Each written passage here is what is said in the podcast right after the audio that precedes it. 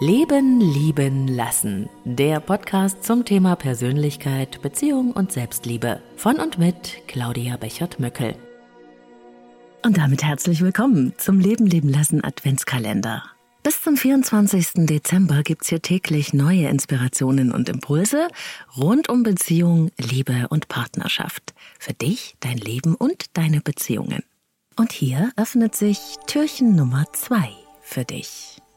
Heute geht es darum, den Beziehungsakku aufzuladen. Es ist ja so, sich zu verlieben und eine enge Beziehung aufzubauen zueinander, das scheint für viele Menschen heute eine gar nicht mehr so ganz einfache Angelegenheit zu sein. Ich aber glaube, dass die wirkliche Herausforderung erst danach beginnt, nämlich die, die Beziehung auf Dauer lebendig zu halten. Dafür zu sorgen, dass es auch nach Jahren noch kribbelt, wenn die ersten Schmetterlinge längst verflogen sind. Ist das überhaupt möglich?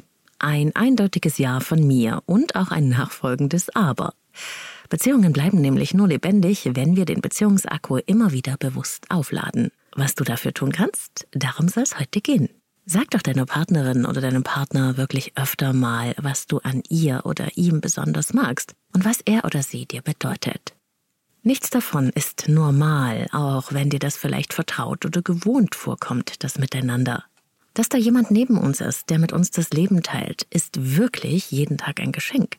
Und das, glaube ich, sollten wir uns öfter mal bewusst machen. Anerkennung und Wertschätzung, Komplimente. Sei bloß nicht so sparsam damit. Schau doch deine Partnerin oder deinen Partner mal wieder mit den Augen eines Außenstehenden an. Dann siehst du das Besondere. Zeiten von Nähe und ungeteilter Aufmerksamkeit sind auch für jede lebendige Beziehung wichtig. Deine Beziehung lebt nämlich nicht vom Nebeneinander herleben, was so ist wie auf Schienen nebeneinander herzugleiten, sondern sie lebt von der Verbundenheit und der Nähe. Und die, die spüren wir am besten, wenn wir gemeinsam etwas erleben, uns austauschen, uns Zeit und Nähe schenken. Du hast keine Zeit, meinst du? Genau, deshalb ist es noch wichtiger, dir etwas Zeit für deine Beziehung zu nehmen.